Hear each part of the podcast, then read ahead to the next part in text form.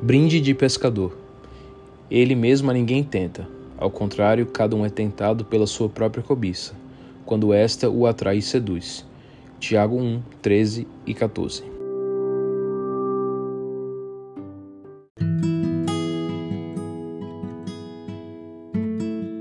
Você já foi enganado alguma vez?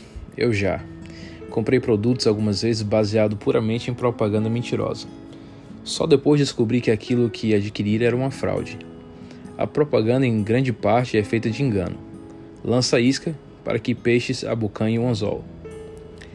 Claro que não é possível pescar usando como a isca um pedaço de ferro. Só a isca aquilo que as pessoas desejam. Peixe deseja minhoca.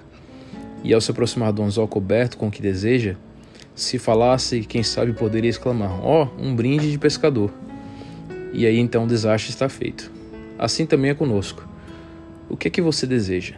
Dinheiro, poder, sexo, posses, conforto, prazer, diversão? A base da tentação é a mesma para todos: desviar-nos da vontade de Deus. As formas variam e estão relacionadas com aquilo que desejamos. Essa é a isca no anzol.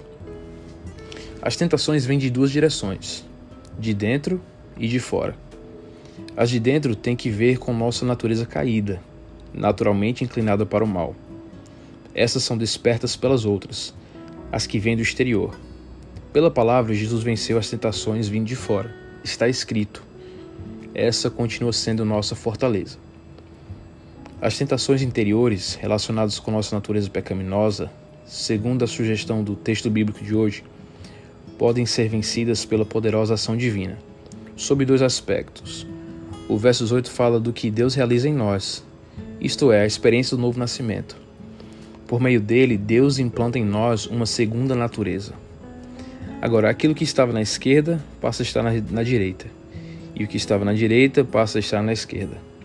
O novo nascimento é a ação inteiramente da graça de Deus. A segunda estratégia aparece no verso 12: Bem-aventurado o homem que suporta com perseverança. Isso também se realiza pela graça, mas com nossa participação. Suportar com perseverança. Na primeira, Deus entra com tudo. Na segunda, nós também entramos com tudo. Nosso tudo é igual a zero, mas isso é indicação de nossa determinação, e Deus honrará nossa contribuição, fortalecendo-a contra o mal que nos assedia. Ore em sinceridade: Senhor, quando tenho desejo, tira a oportunidade.